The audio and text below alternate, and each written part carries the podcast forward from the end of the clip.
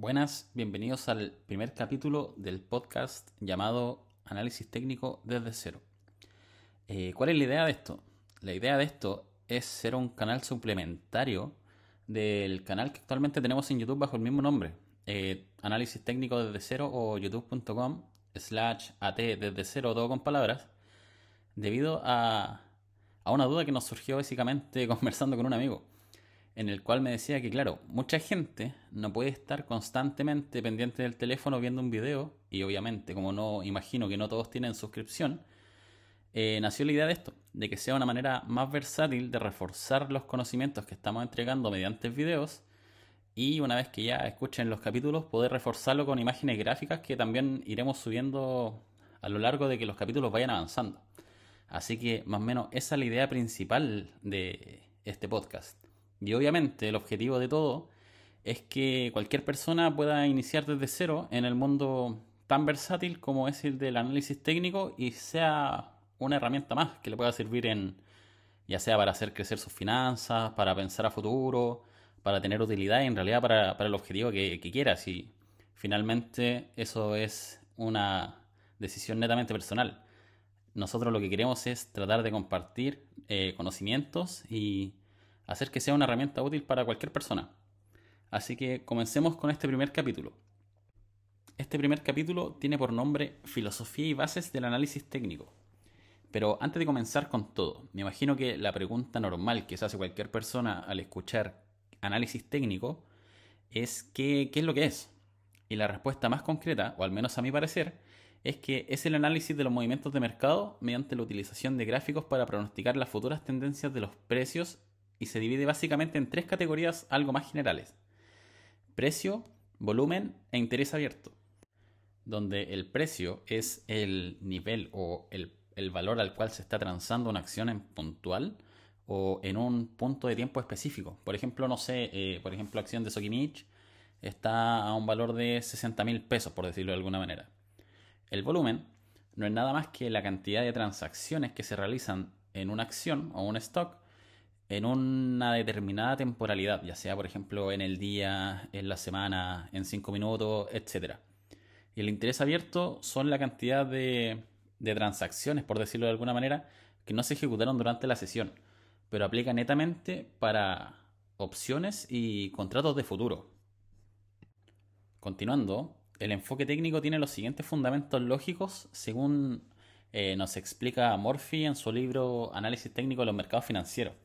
Y el primero es que el mercado le descuenta absolutamente todo y que como su nombre lo dice, el mercado se tiende a anticipar a ciertas noticias o datos macroeconómicos, reportes trimestrales, eh, PIB, eh, tasas de política monetaria como lo vimos hace poquito en Chile, etc.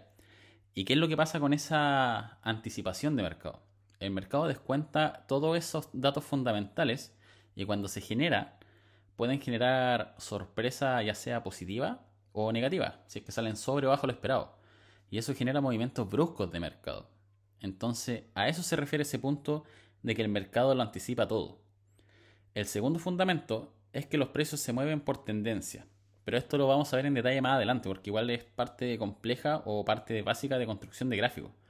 Y el tercer fundamento es que los precios tienden a repetir la historia, pero no en el sentido de ser cíclicos, sino más bien en el punto en que el precio tiende a repetir patrones de movimiento en base a la psicología que afecta a los operadores, principalmente del retail, como lo somos nosotros o, inversionistas o traders o como le quieran decir de, de capitales más bajos, no fondos mutuos, por ejemplo, no institucionales ni gente que opera con mayor cantidad de capital. Existen en general dos tipos de análisis principales para invertir o hacer trading. El primero es el que estamos viendo en este momento, que es el análisis técnico que se concentra principalmente en lo que es chartismo, por decirlo, o como se conoce en general, o análisis de gráficos para proyectar movimiento en base a entradas y salidas para generar utilidades. Generalmente se utilizan en corto y mediano plazo, pero también sirve para otros tipos de temporalidades. Y el segundo es el análisis fundamental, en el cual son visiones algo más macroeconómicas o macro, y con el objetivo de predecir el rumbo de una empresa puntual en base a sus reportes, proyecciones y valor intrínseco o real de una acción o de la acción de esa empresa. Pero lo importante es siempre considerar que estas áreas, si bien son muy distintas, se complementan entre ellas. Siempre es bueno una persona que trabaja eh, técnicamente o con análisis técnico, siempre es bueno que sepa de análisis fundamental. Y también viceversa, porque tienden a complementarse y ayudan a mejorar un poquito la estrategia final. Eh, continuando con el análisis técnico, tenemos dos puntos fuertes que a mi parecer son bastante válidos o, a considerar. El primero es que tiene la capacidad o la posibilidad de flexibilizar el sistema en base a temporalidades que se analice. Los gráficos se pueden operar en base a temporalidades de años, meses, semanas, días, horas e incluso minutos. Y por lo general, esa flexibilidad juega muy a favor en, nuestra estrategia final o en la que nos queremos de cierta manera especializar, por decirlo de alguna manera.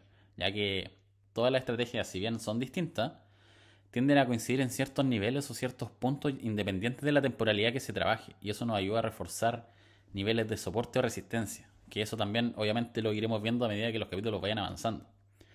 El otro punto favorable del análisis técnico es que te permite operar en distintos tipos de mercados, o en general en distintos, distintas herramientas, ya sean eh, acciones, por ejemplo, de empresa, sean commodities, sean futuros, opciones o criptomonedas y sea lo que sea, todas generalmente responden al mismo tipo de análisis.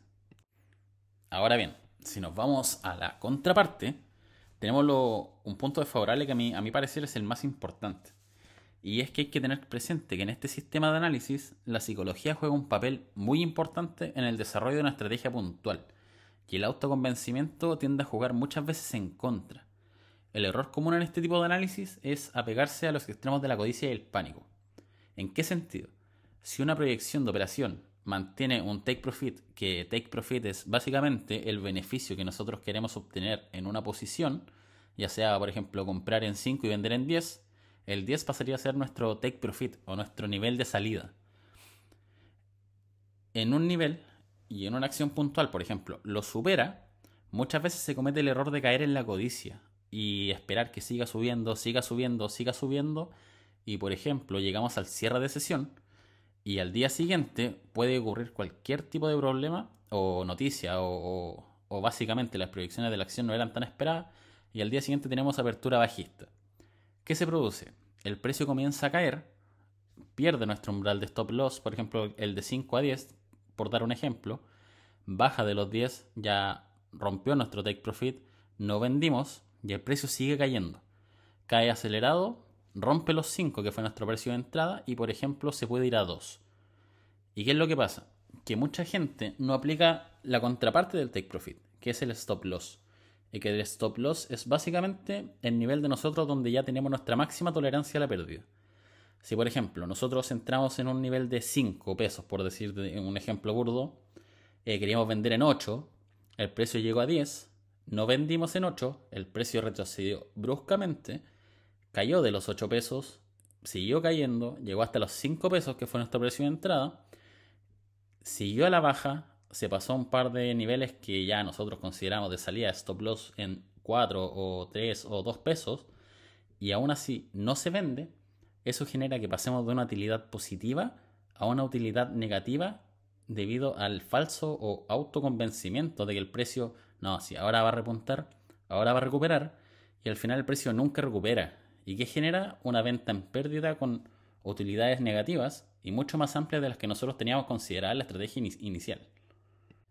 En continuación con la parte o la base teórica de este sistema, nos metemos a otro enfoque fundamental y que para mí es la, o sea, uno de los puntos importantes de todo este tema, que es la teoría de Dow.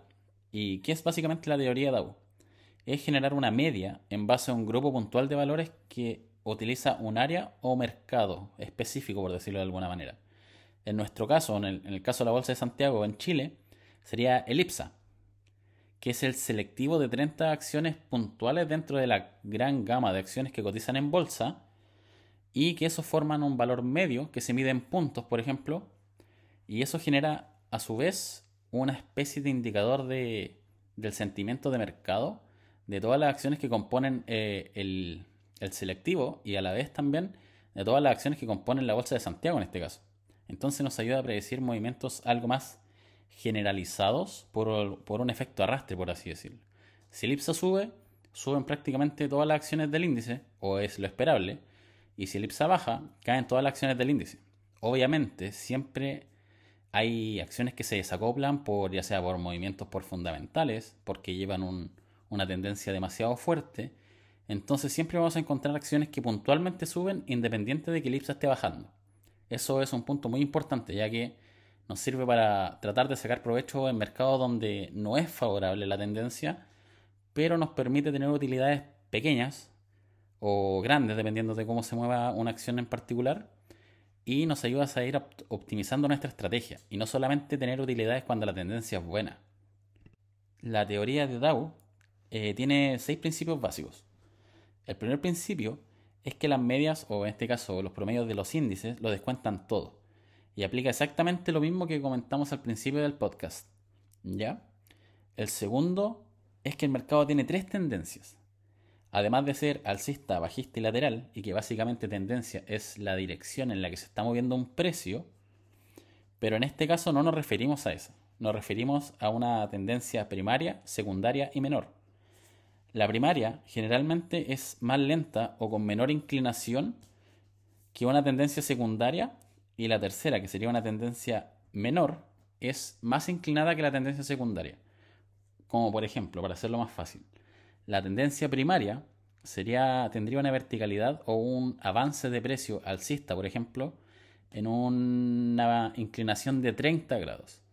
La secundaria abarca un periodo menor de tiempo que la anterior y tiene una inclinación de un 45, de 45 grados. Y la menor también tiene una, una, temporalidad o abarca un periodo de tiempo menor que la secundaria y obviamente menor que la, que la principal. Y tiene una inclinación de 60 grados, 70 grados, tienden a ser más aceleradas. Esa es la diferencia entre la primaria, la secundaria y la menor.